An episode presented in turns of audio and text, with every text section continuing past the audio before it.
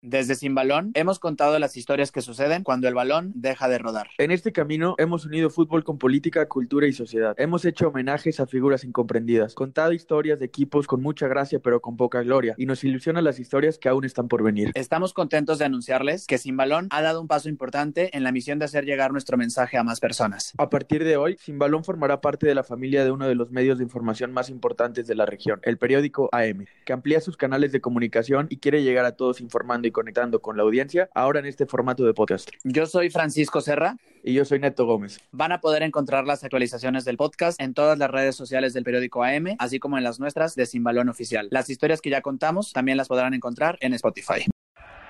Sin balón, sin balón. Un capítulo más de Sin Balón, este largo camino que nos ha llevado por muchos lugares recónditos. Y el día de hoy estamos abriendo una nueva sección del programa. Ya tenemos por ahí a las leyendas, tenemos por ahí los equipos con muy poca gloria, pero con mucha gracia. Hemos tenido temas más técnicos, pero el día de hoy es un tema que personalmente, y creo que Neto coincidirá, me, me apasiona mucho, el tema de los clásicos. Cómo explicar países, regiones este, o ciudades eh, a través de los clásicos y de dos visiones encontradas en un deporte. Creo que es algo de lo más bonito que nos da el fútbol, que es inherente a ello, que desde chiquitos, cuando ibas en primero A, le querías ganar a los de primero B en la primaria, y es algo que pasa en todos lados del mundo, como ya dije, desde lo más pequeño hasta los equipos profesionales más grandes, como podría ser Madrid-Barça, Boca-River. Es esta extraña situación de mi querido amigo, que sería de Boca sin River, perdón, mi querido enemigo o mi odiado amigo, ¿no? Como es esta relación odio deportivo, pero que sin duda alguna un clásico es, se complementan en, en, en uno al otro, se, se retan constantemente a a, mejorar el nivel, a ser más que el de la casa de enfrente. Sí, retomando ese ejemplo, la, la, propaganda o la publicidad de Boca el año que desciende River, pues mucho de esta nostalgia de ahora contra quién voy a descargar todo esto que siento. Y aterrizamos en este primer capítulo de la sección de clásicos en un clásico que lo iremos viendo a través del programa. Es muy pasional, muy violento, que, que enfrenta visiones políticas desde su nacimiento de los equipos. Aterrizamos en el Cairo. El Cairo, la ciudad más importante de Egipto. Me atrevo a decir que la más importante de África, una ciudad que es el lugar número 11 en cuanto a población. Vemos que tiene 18 millones de habitantes. Para darnos una idea o poner en referencia, la Ciudad de México es la número 9 con 22 millones en, digamos, la zona amplia. Eh, la ciudad del Cairo, que preguntábamos por ahí en redes quién había estado por allá, una ciudad donde los semáforos al parecer no son muy respetados, donde en avenidas de tres carriles se convierte en seis hileras de coches, una ciudad que tiene un sabor muy, muy peculiar, con comerciantes por todos lados, eh, con el hecho de que la esfinge que creemos que está eh, eh, lejos de la ciudad está a, a, un paso, cerca como de unas casas estilo Infonavit, ¿no? Entonces es una ciudad muy peculiar que poco a poco a lo largo del programa iremos, iremos viendo cómo enfrenta a dos de los equipos más importantes del continente. Y sabemos cómo es el mundo árabe, es un mundo en donde hay mucha tensión política, religiosa, cultural, social. Y bueno, el fútbol también es, es esta parte donde gran parte de la población descarga esta frustración, este sentimiento, esta emoción. Y bueno, estos dos clubes, Zamalek y Al Al Ahly, medio difícil de pronunciar, pero ahí lo iremos mejorando a través del programa. Eh, creo que su rivalidad tiene, me, tiene medio confuso los límites entre lo deportivo y lo social. Por eso decidimos empezar con esto, porque es una, una rivalidad que los dos clubes tienen muy definida su ideología, su manera de pensar en algunas cosas. Entonces, bueno, creo que es un gran comienzo. Ya iremos, ya pasaremos después por ciudades como Guayaquil, como Lima, Guadalajara, puede ser, quizás hasta León, ¿no? O sea, este, este, este tour de clásicos nos podrá llevar por todo el mundo porque, pues, donde haya fútbol, hay un rival que le vas a querer ganar y que cada uno representa una manera distinta de ver el fútbol. Tenemos a Nahuel Lanzón, él maneja un, un podcast que se llama Alter Fútbol, escribe en varios portales y es experto en fútbol árabe, hace de repente hilos eh, hablando del de, fútbol de, de, esos lugares tan, que nos parecen tan lejanos, a veces también se da una vuelta por Oceanía, por Asia y bueno, bienvenido Nahuel, es un honor tenerte por acá, acá nos vas a estar platicando un poquito del, de este derby del Cairo. No, gracias a ustedes por invitarme. Así que buenas tardes, pa desde acá buenas tardes de Buenos Aires. Gracias, Nahuel. Era la primera pregunta. ¿En qué parte del mundo estabas? Bueno, me adelanté, de acá estoy en Buenos Aires, así que son las 7 de la noche acá, día lluvioso, pero, pero bueno, acá contento como siempre de, de hablar de lo que me gusta, que es fútbol, sobre todo el fútbol egipcio, y más aún del Al Ahly, que es mi club, del que soy hincha junto a Boca Juniors.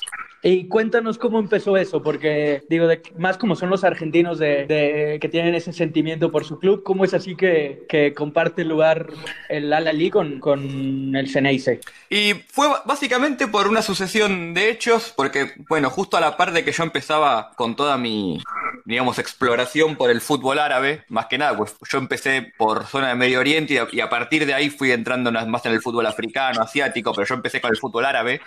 Justo para ese tiempo pasó lo de la tragedia de Port Said, eh, de lo que calculo que hablaremos un poco más adelante.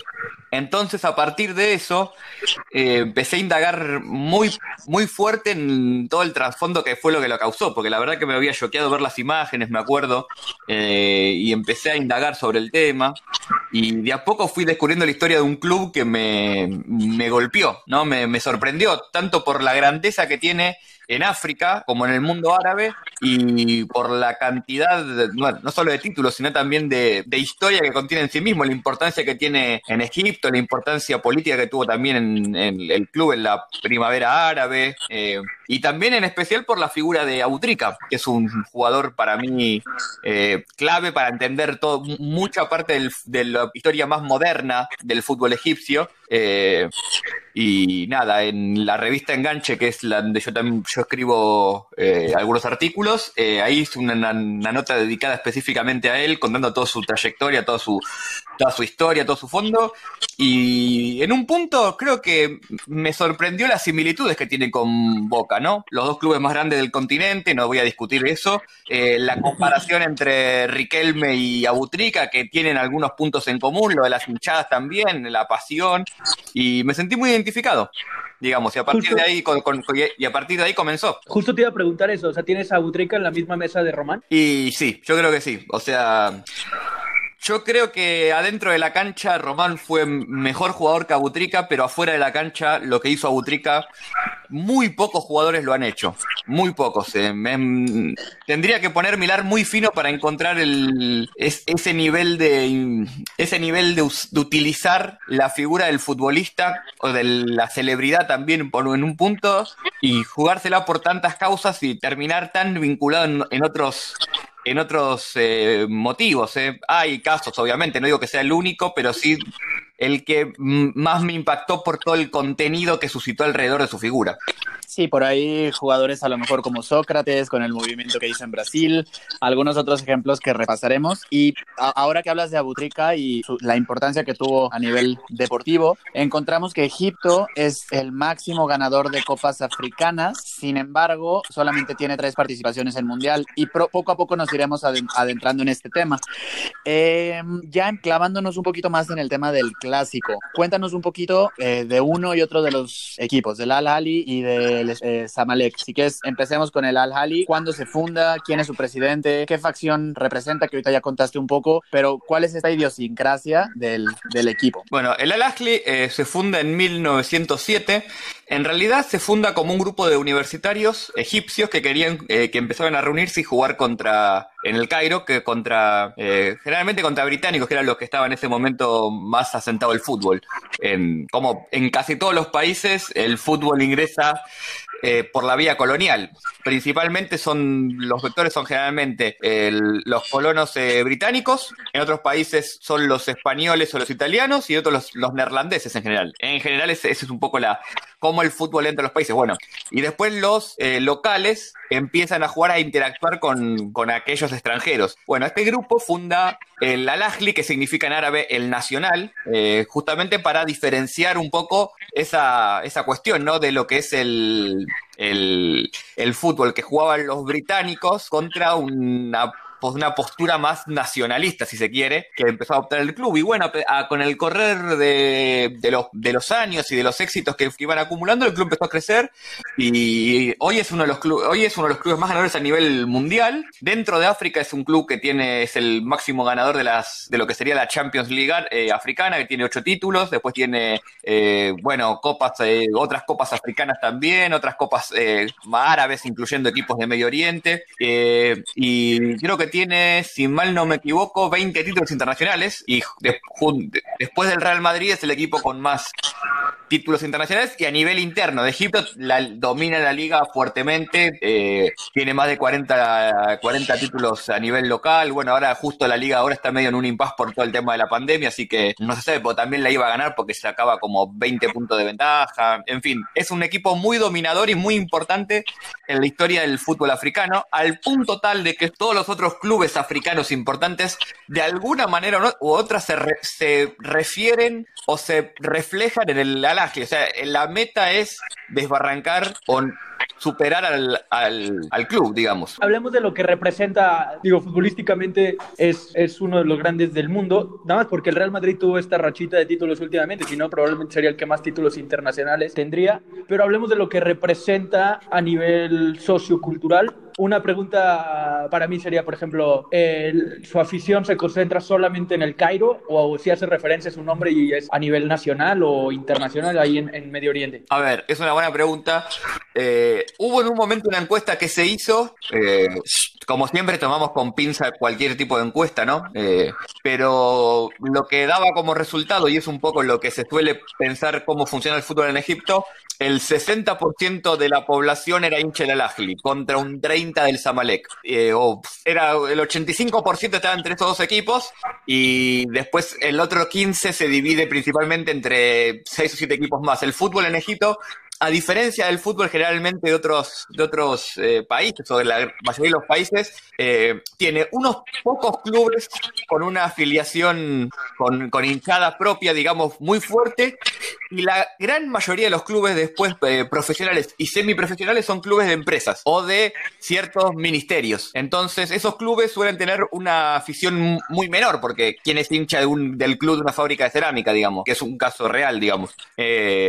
Entonces, digamos que la gran masa de, los hinchas del fútbol egipcio, que son muy pasionales y les encanta el fútbol y es muy importante el fútbol en ese país, son en su mayoría del Al-Ahly y después del Zamalek. Y si bien, obviamente, esta rivalidad está concentrada en el Cairo, eh, a lo largo de todo el país se, pueden ver eh, hinchas de ambos clubes.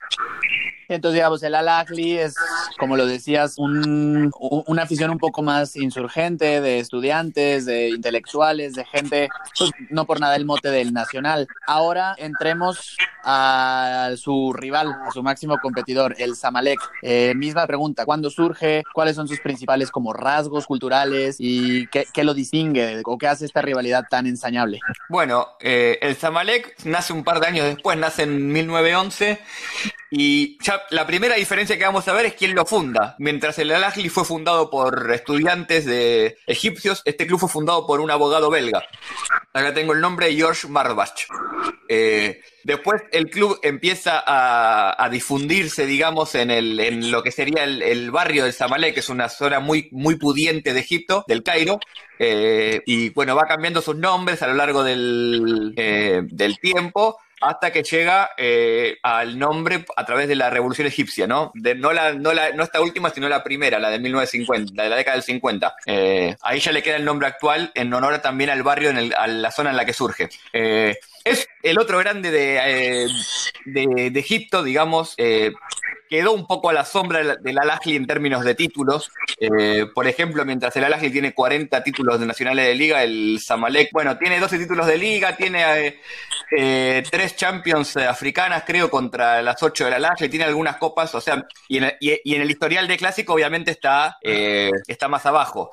Aún así, con lo que logró, tiene una diferencia enorme con el resto de los clubes, eh, no solo de Egipto, sino también de África. Entonces, es uno de los grandes de África, es uno dentro de África está dentro de los cinco clubes más importantes, digamos. ese nivel de importancia tiene.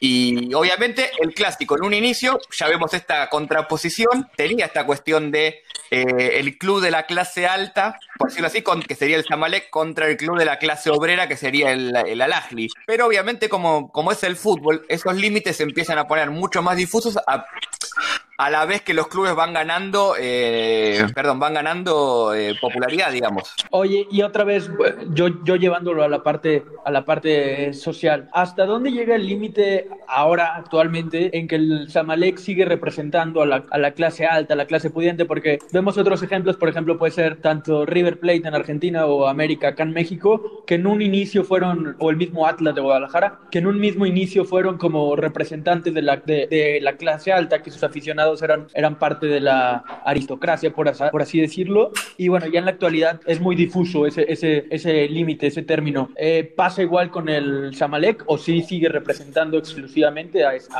esa parte de la sociedad? No, no, yo diría que hoy ya no, no están así. Eh, a ver, es, hay lo, los clubes que, que representan al, algún tipo de, de estrato de la sociedad generalmente lo hacen en la medida en que no sean tan populares, porque obviamente a llega un momento donde la misma popularidad del club repas, rebasa esos límites. Y yo diría que en el caso, bueno, de, Boca, o, por ejemplo, de la, o del América también en México, o mismo acá del Al-Ahly, del Zamalek, hoy ya eso es dividido, vas a encontrar hinchas de ambos equipos en, todos los estratos, sociales de, de, la clase, digamos, egipcia. Eh, pero más allá de eso, sí quedó esa, esa riña inicial entre ambos equipos. Obviamente después eh, esa tensión que había entre la clase alta contra la clase baja, por llamarlo de manera, se, se, terminó metamorfosizando en los clubes, ¿no? Entonces ahora la rivalidad es entre el Al-Ahly y el Zamalek nada más. Ok, perfecto, Nahuel. Eh, otro tema, yo, yo estudié relacionales y de los primeros temas que me tocó ver en la universidad fue justamente la primavera árabe, eh, empezando por Túnez y luego pasando por Egip Egipto, este derrocamiento de Hosni Mubarak en 2011. ¿Cómo el fútbol y estas de uno y otro equipo se vieron inmiscuidas en este problema o en este resurgir de la sociedad frente al gobierno? Bueno, básicamente eh, el gran foco de conflicto está más que nada con los ultras de, de los dos equipos, que serían como lo que, se, lo que denominaríamos barra, pero yo no me gusta llamarlo barras, porque generalmente en Sudamérica el término barra está más asociado a algún tipo de comportamiento más mafioso, por llamarlo así. Y acá en realidad es, es realmente son, es, es, son gente que están unidas por, por el amor al club y por la por el amor a la hinchada, digamos, pero sí con toda la organización que tienen las hinchadas más, eh, más, más caracterizadas, por decirlo así, ¿no? Bueno, y en especial la del Al-Ahly, que serían los Ahlawi, se llama, que serían como los hinchas del Al-Ahly. ¿Por qué? Porque fueron, eh, este es un tema que se suele debatir mucho todavía hoy, eh, que se, se, dice que los ultras del Al-Ahly fueron los la principal fuerza de choque de los manifestantes en las, durante las protestas en la plaza de Tahrir contra el gobierno. Y en este momento de Mubarak y después, bueno, con todas las sucesiones que hubo, con todos los problemas que hubo. Yo sobre eso quisiera hacer eh, un pequeño, una pequeña, no sé, nota al pie o paréntesis. Es, hay mucho de mito y mucho de realidad en eso. O sea, realmente hubo fuerzas de choque, vamos a llamarlas así, populares, eh, y es muy probable que haya habido eh, algún tipo de, de organización de los hinchas, sobre todo de la Lajli, dada la, la, inmensidad que tiene el club. Eh, no sé qué tan real fue que fueron tipo algo pensado. Lo que sí sé, y lo que sí se nota, y se nota, por ejemplo, en la tragedia de Port Said, es que para los eh, para la junta militar, que, que, le daba sustento a Mubarak y después tomó el poder cuando, cuando cae Mubarak, eh, los, los ultras de la, de la Lajli eran, eran eso, eran la fuerza de choque a vencer. O sea, ¿Qué quiero decir con esto? Ya deja de ser una cuestión de interpretación mía de si era o no que los ultras tuvieron ese rol más de, más de, de, de, lucha, por decirlo así, en el momento en que la otra parte, que es la que está luchando contra ellos, los posiciona como un elemento a combatir.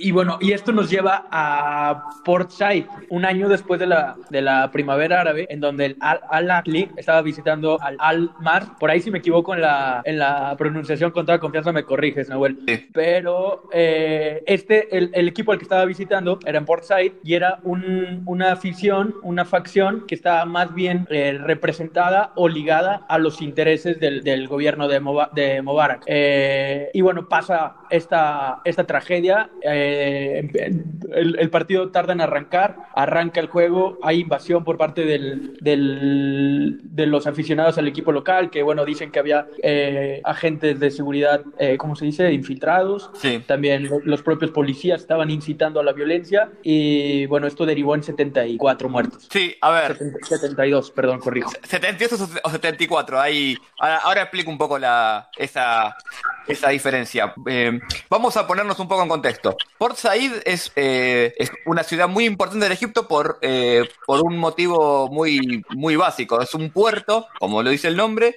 justo en la región que da al, al, mar, al, al mar Mediterráneo. Eh, y fue es una ciudad que fue construida, digamos, a la par del canal de Suez. O sea, a la par de que Egipto quería controlar el canal de Suez, digamos, ¿no? Toda la zona okay. esta. Bueno, entonces es una, es una ciudad eh, que siempre fue, por un lado, eh, muy cosmopolita o europea, por decirlo así, por su, por su cercanía y de mucho eh, mucha importancia económica, lo cual hace que sea una, una, ciudad en términos generales de un poder adquisitivo un poquito más eh, superior al, no sé, al Cairo en general, ¿no? Lo cual ahí ya te da un, un, un punto de, de, entrada, ¿no? De, a la sociedad. El Al-Masri eh, Masr significa Egipto. Es un club llamado el egipcio, por llamarlo así. Y si bien no está vinculado directamente a los militares, en el sentido de que dependa de una estructura militar, hay un equipo en Egipto que depende de los militares, pero no es el Al-Masri. Si es un club que suele tener mucha, eh, tanto en sus hinchas, es uno de estos clubes que tienen una, base de gente importante, no al nivel del Al-Ahly o del Zabalek, pero sí una base de hinchas importante. Sí tiene generalmente una, una historia más conservadora ya el nombre te lo dice, vinculada justamente a estos, a la fuerza militar egipcia. Entonces, sí, cuando cae el, el cuando se da la primavera árabe, en general, el Al-Masri como club se pone del lado de Mubarak contra el Al-Ahli o los ultras de la, los hinchas del Al-Ahli que se ponen en contra.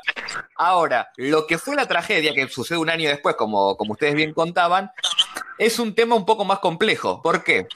Porque eh, ya en los días previos al partido, eh, para recapitular un poco, o sea, eh, cuando cae Mubarak no, no, asume, no hay elecciones al, al, al, instante, asume una junta militar y el conflicto sigue. ¿Por qué? Porque, o sea, los mismos que le daban sustento a Mubarak ahora están al poder. Bueno, entonces, para los hinchas del Al-Ahly, ir a jugar contra el Masri era una manera metafórica de ir a jugar contra la junta militar, sin que el club okay. esté vinculado directamente.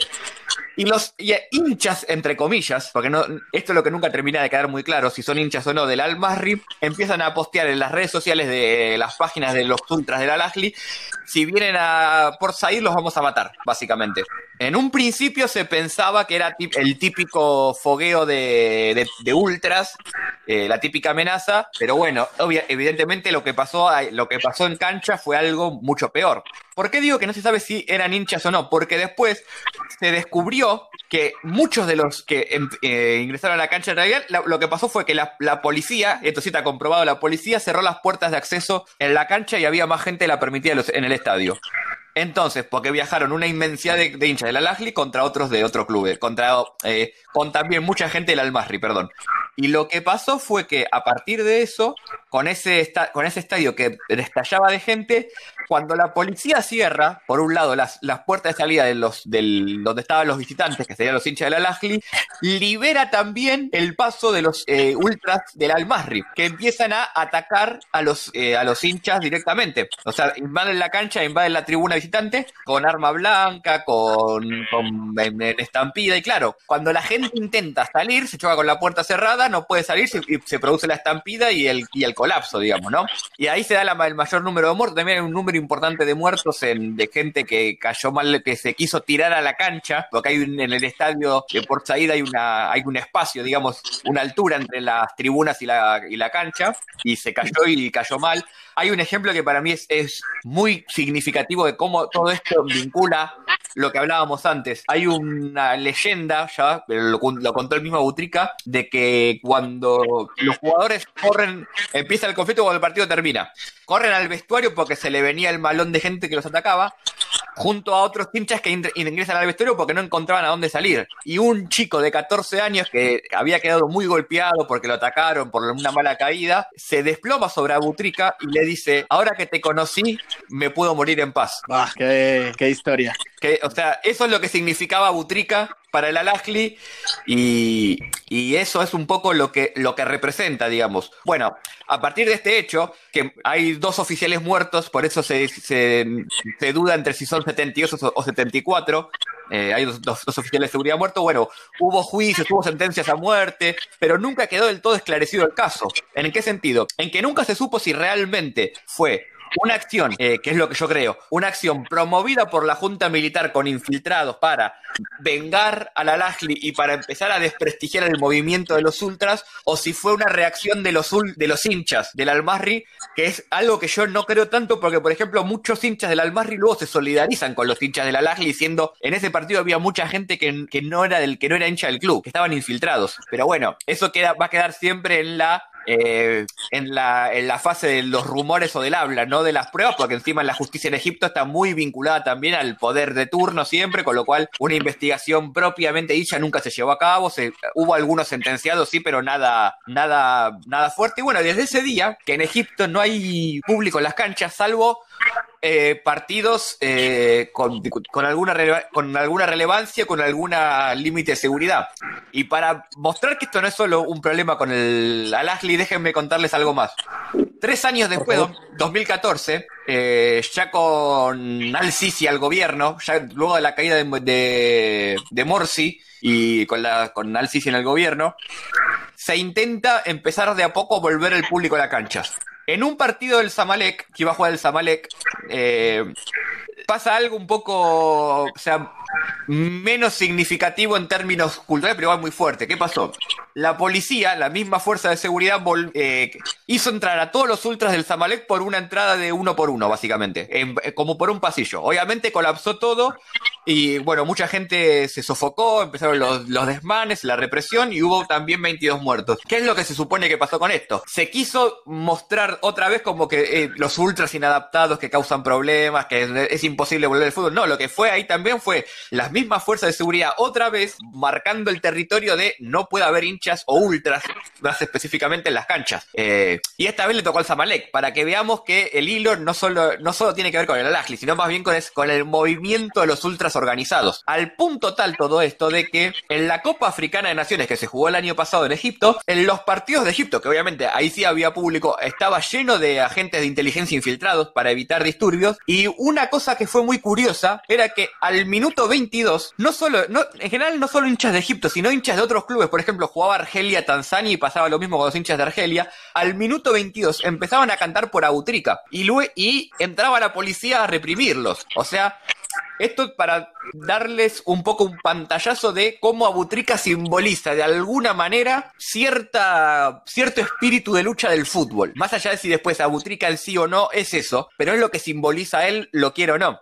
Y también te muestra el, el interés que tiene el, gobier el gobierno de Al-Sisi en que no haya público en las canchas y si lo hay, que no, sea el, no sean esos ultras. Porque dicen muchos que la revolución egipcia, la primavera árabe, nació en las canchas de fútbol justamente porque los ultras o, los, o la gente empezaba con los cantos contra el gobierno, contra, contra Mubarak, contra la represión. Y bueno, ese dicen que fue un poco una de los, uno de los causantes de luego de la primavera árabe. Sí, creo que, digo, como una distinción de este clásico frente a otros del mundo, y ahora nos lo has aclarado muchísimo. Si nos vamos a Escocia, de repente es un pleito entre católicos y protestantes. Si nos vamos a Argentina, pues es un tema que se mezclan mucho las barras. Ahora ya no hay visitante, eh, más como en temas de clases sociales, a lo mejor. Acá vemos que pues, son utilizados como pretexto de movimientos políticos y de golpes de Estado constantemente. Eh, Nahuel, ahora que hablabas de Mohamed Abutrika, me gustaría que nos contaras un poco más a detalle de su carrera y que cómo ha simbolizado ese movimiento para que eh, hinchas de otros países eh, lo tengan tan presente y sea un referente pues prácticamente regional o continental incluso. Bárbaro, genial. Me diste de pie para hablar de Abutrika. Tenemos tres horas de programa porque si no me, me avisan, ¿eh? Podemos hacer, podemos hacer un especial, no te preocupes. Sí, no, pues yo, porque si ustedes, ustedes si ven que me voy de tema me frenan, ¿eh? Porque yo empiezo y no paro. bueno, empecemos. Abutrica es un, eh, para, bueno, empecemos de la, de la cancha para afuera, ¿no? Porque también hay un componente del futbolista. ¿eh? Era un enganche, jugaba de lo que sería un enganche también de delantero, que era, que era a mi entender, eh, quizás uno de los mejores enganches de, las, de los últimos tiempos. Como un román, tipo. Una especie de román, quizás un poco más rápido y no tan así de aguantar, pero sí con mucho gol, con mucha, con mucha claridad y con, bueno, le pegaba muy bien a la pelota. Haz de Entonces, cuenta que me estás describiendo al Bofo Bautista también. Claro, claro, o sea, Ahí, ahí era, quiero, un, era un- ahí decir, quiero el sí, bar otra vez en ese dato. Quiero el bar. Señoras y señores, va a revisar el árbitro del partido. Se va, se va al área, penal para River.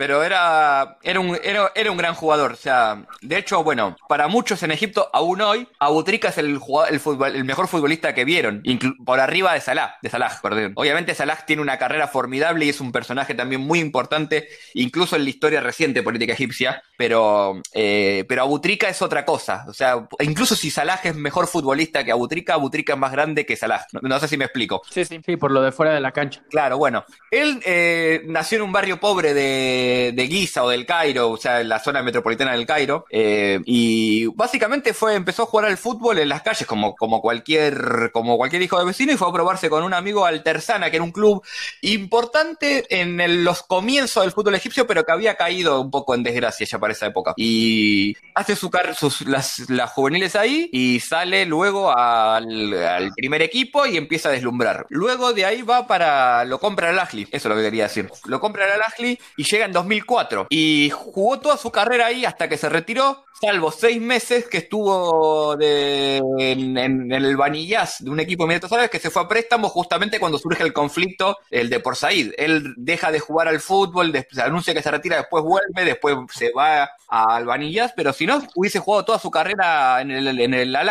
Es, es uno de los, es el máximo ídolo del club, no, no hay que, no hay que dudar acerca de eso, no, no hay ninguna duda. Eh, el, el- el segundo, uno, uno de los ídolos más grandes hasta, hasta antes de él era eh, Mahmoud El O Vivo, que es el actual presidente del club, que es también un goleador histórico del Al Ahly y de, y de, y de la selección egipcia.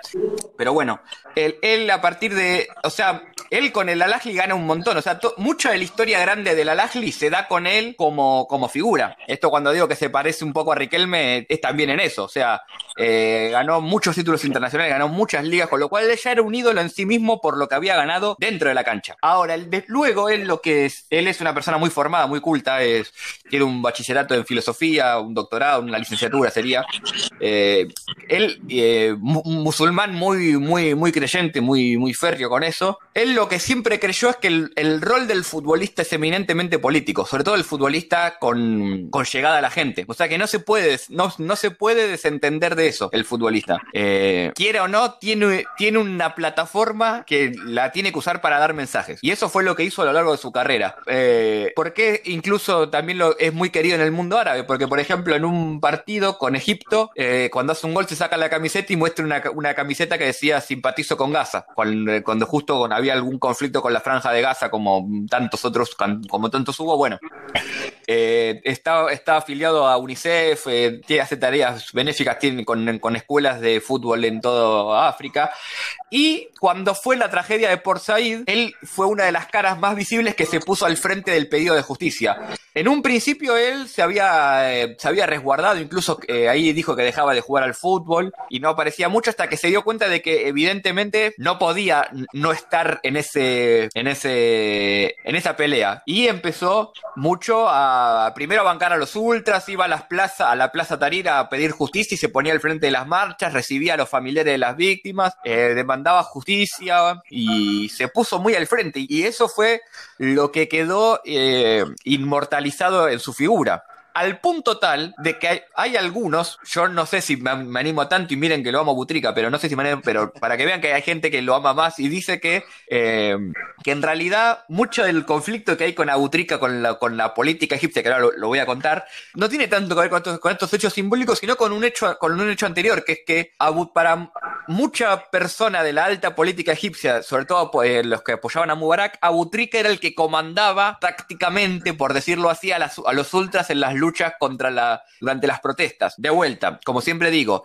eh, no sé qué tan real es esto o no, pero es lo que dicen, eh, lo que rumorea gente que estuvo ahí, digamos. Yo no. O sea, el, no- el tipo jugaba de, de 10 en la cancha Y de 10 de 10 comandante afuera. de Fuerzas Armadas fuera de ella. Algo así sería. Bueno, por- y por eso también hoy está exiliado. Bueno, Abutrika luego pasó a apoyar a, a Morsi de, los, de la hermandad musulmana cuando llega al poder.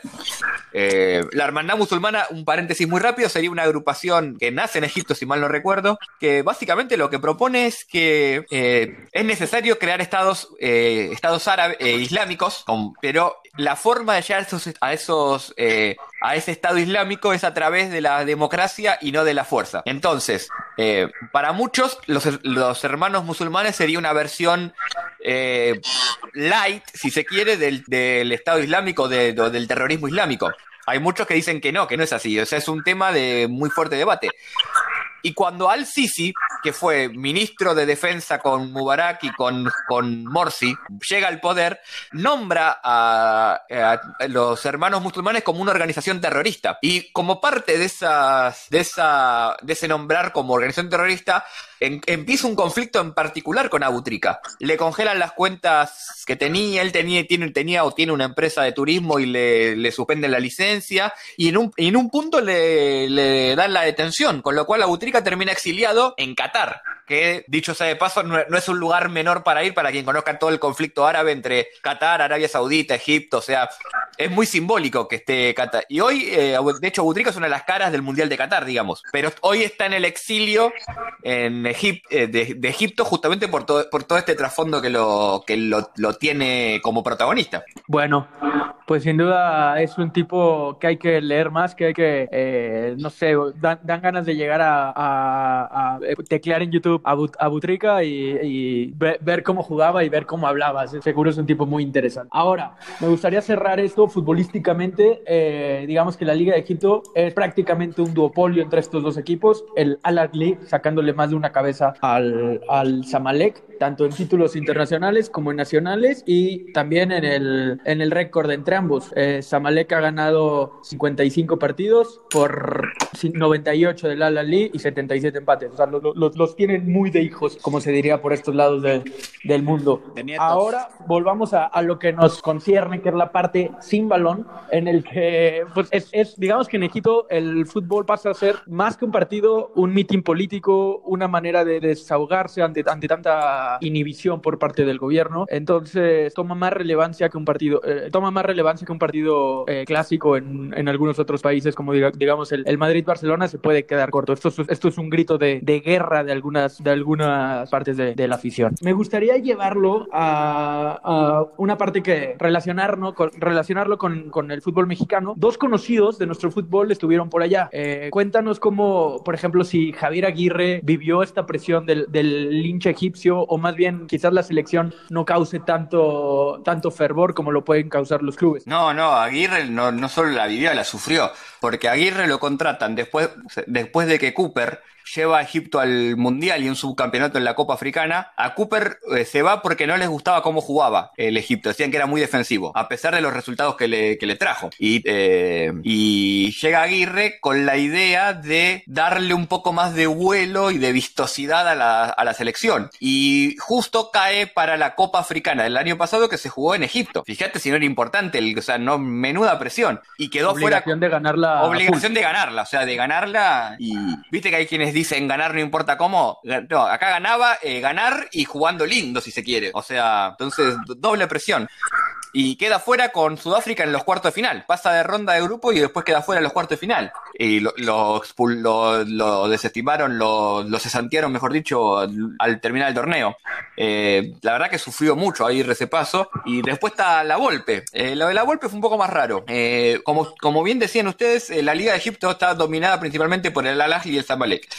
En el medio hay una historia que también es para contarla muy largo, que es la intromisión del ministro de Deportes de Arabia Saudita en el fútbol egipcio, que es Turki Al-Sheikh, que ahora también está por comprar un par de clubes en Europa, en la Premier y en España. O sea, es una persona muy vinculada a Mohammed bin Salman, que sería el príncipe, pero el, el que está hoy a cargo virtualmente Arabia Saudita, y es como su pata futbolística cuando el país, cuando Arabia Saudita quiere hacer eh, relaciones diplomáticas con algún país. Bueno, en Egipto empezó él como inversor del Al-Ahly, del Al-Ahly, después se fue peleando, y como parte de esa pelea, eh, compra un club que estaba en que estaba en la primera división y le cambia el nombre. Le compra el club una empresa y le cambia el nombre. Y funda el Pyramids FC, con la idea de desbarrancar a el Al y al Zamalek, por, más para el Al por despecho que otra cosa.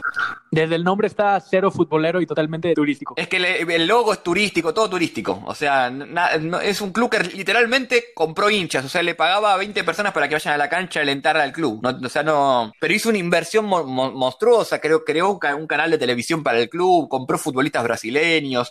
Y entre todas esas inversiones, lo contrató a la Volpe como una especie de director futbolístico. Eh, y luego, creo que luego dirigió algunos partidos. Eh, me, queda la duda porque después hubo ahí un problema. No estuvo mucho tiempo en el, vinculado al club. Eh, creo que estuvo un año nada más. Y en, bueno, y primero como director de- deportivo, después sí estuvo como, dirigió algunos partidos, pero en general fue más int- intrascendente su paso, si se quiere, en el sentido de que no, no, no causó mucho ni revuelo ni nada, porque el revuelo lo causaba el equipo en sí. Y hoy ya el Pirámide es un equipo que supuestamente, porque estas son estas cosas en, en- en Arabia Saudita, en Egipto, en Arabia Saudita, en el mundo árabe nunca se sabe muy bien que lo vendió, porque ya se cansó de Egipto, Turquía al Sheikh, y hoy el club ya no es más de él. Pero bueno, algunos dicen que sí, que las sombras es de él. Bueno, es una historia un poco más larga, pero es un club que hoy sí está, está sale tercero, segundo en la liga, o sea, no, no es un club que no le vaya tan mal dentro de todo, pero bueno, tampoco es muy difícil que te vaya mal si tenés el dinero que, que tiene para poner y comprar jugadores.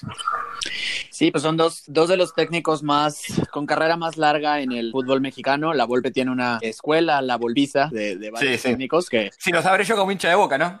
Exactamente, exactamente.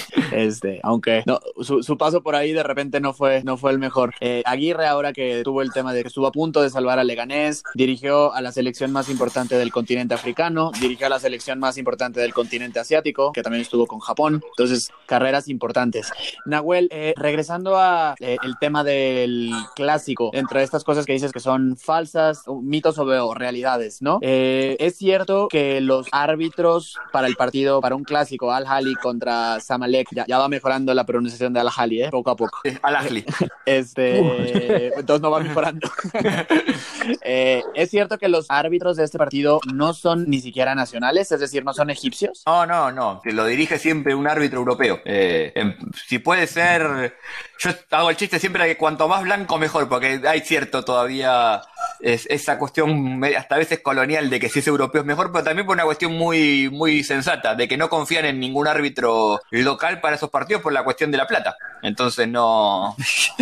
No, mejor llamar a un árbitro lo más neutro posible, lo más alejado del fútbol posible. Es más, hay, hay algunas anécdotas que, que me han contado hinchas con los que he hablado que son graciosas, en el sentido de que eh, no se sabía quién era, quién era el árbitro en algunos partidos hasta una hora antes. Los tenían como escondidos en, para que no, para que no llegue nunca el, la valija, incluso, o sea, con, con, con dinero, ¿no? Eh, y cosas así. Entonces, sí, es, es costumbre de que esos, de que los clásicos de liga, de cualquier partido, un amistoso, lo que sea, no lo dirija un, un árbitro egipto, egipcio. Y también, y también por el hecho de cualquier represalia futura. Imagínate pitarle un penal en contra al Al Ahly en un clásico y después andar caminando por las calles del Cairo como si nada. No Claro. debe ser nada Sí, sí, sí, sí. Por eso, mejor para todos que, que siga así. Sí, no, no, no vuelves a dormir bien. No, no, no. Ahora, ahora en, en términos de que pues ya no hay afición, no desde el 2012 no existe, no, no hay, no asiste gente a los estadios, ha bajado el nivel de la competencia, pues siento que, que es menos exigente el fútbol cuando no hay, cuando no hay ese, ese ambiente de estadio. Eh, ha bajado el, el nivel de la liga en estos últimos años. Sí, sí, la liga está muerta ya para hasta para los hinchas mismos de, los dos clubes. Es como